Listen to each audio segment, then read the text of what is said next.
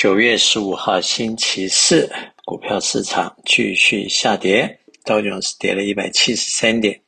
收在三零九六一，跌零点五六 percent；SPY 跌四十四点，收在三九零一，跌了一点一三 percent；Nasdaq 跌一百六十七点，跌了一点四三 percent，收在一一五五二。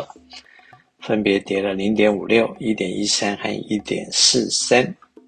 欧洲方面，英国正零点零七，德国负零点五五，法国负一点零四。亚洲，日本负一点二五，香港恒生负一点零五，中国上海负零点三四。那么再来看一下债券市场，债券市场最近利息基本上都是上升的。以美国来说，十年债券目前在三点四四，加拿大三点一四，巴西十二点一九，墨西哥九点一三。欧洲方面，德国一点七六，法国二点三一，荷兰二点零六，瑞士一点零二。亚洲，日本零点二四，新加坡三点一四，印度七点二零。开发中国家的高利率七到十二，已开发国家低利率零点二到两 percent 之间。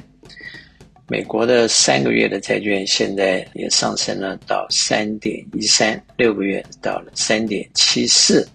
十二个月三点九四，两年三点八七，五年三点六六，十年三点四四，三十年三点四六。那么六个月的和十二个月的短期利率已经到了三点七四到三点九四啊，这是短期不错的一个，比买 Treasury Notes 比放在银行和 Moneymark 会好很多啊，而且很安全，而且时间是很短的，所以可以考虑。另外就是代表恐慌和 Greedy 的指数目前在四十，代表百分之六十人看坏市场，百分之四十人看好，是属于中间偏左，也就是说悲观的人多一些，乐观的少一些。不过不是极端的状况，所以市场往下跌可能不会很多。但是目前三千九百点是一个支撑，下面大概是三千八和三千六，主力在四千和四千一百五十。美元指数在一百零九点六零，前两天已经到了一百一十，现在稍微破败。美元指数还是非常强劲，美元兑人民币已经涨破了七块钱，目前是一美元等于七点零一个人民币，一百四十三点一六的日元和一比一的欧元，日元和欧元都跌了很多，大约二十 percent 以上，人民币相对来讲跌的少点，大约是八个 percent。还不到十个 percent。Commodity 方面，西德州油目前跌到八十五块三毛一，布兰特油九十一点零九，Gas 八块三毛，黄金一千六百七十四块，跌破了一千七百块。小麦八百五十块，小麦最高的时候去过一千两百八十块，从那边跌下来，目前在八百五十块。那么石油曾经也去过一百二十块，像八十块，那一次跌了不少，跌了三十五块钱。不过呢，目前美国的 CPI 按照前天的 report 还从八点五只降到了八点三，代表那个核心的指数也是非常的高，代表短时间即使是加了利率，也没有办法很快的恢复低的通膨。当然，仔细检讨起来，这次通膨发生的原因。不只是经济的 cycle 的问题，除了原因，美国大量印钞票之外，最主要的就是逆全球化所产生的产业链断裂，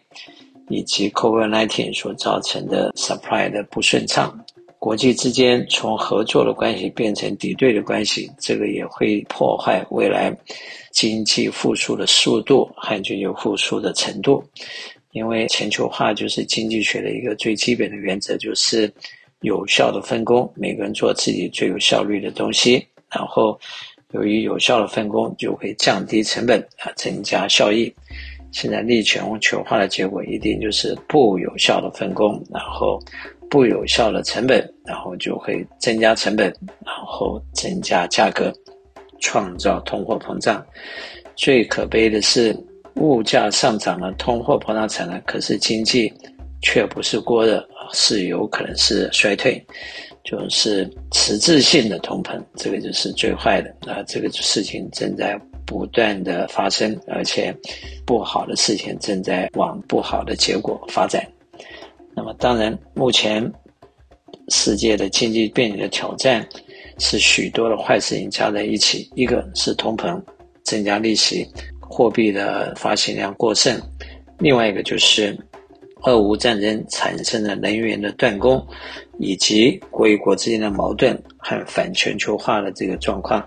增加了能源、粮食和各种民生物资的成本。因此，在这样的情况之下，经济产生不有效的这种分配，最后的结果就是大家都要忍受通货膨胀。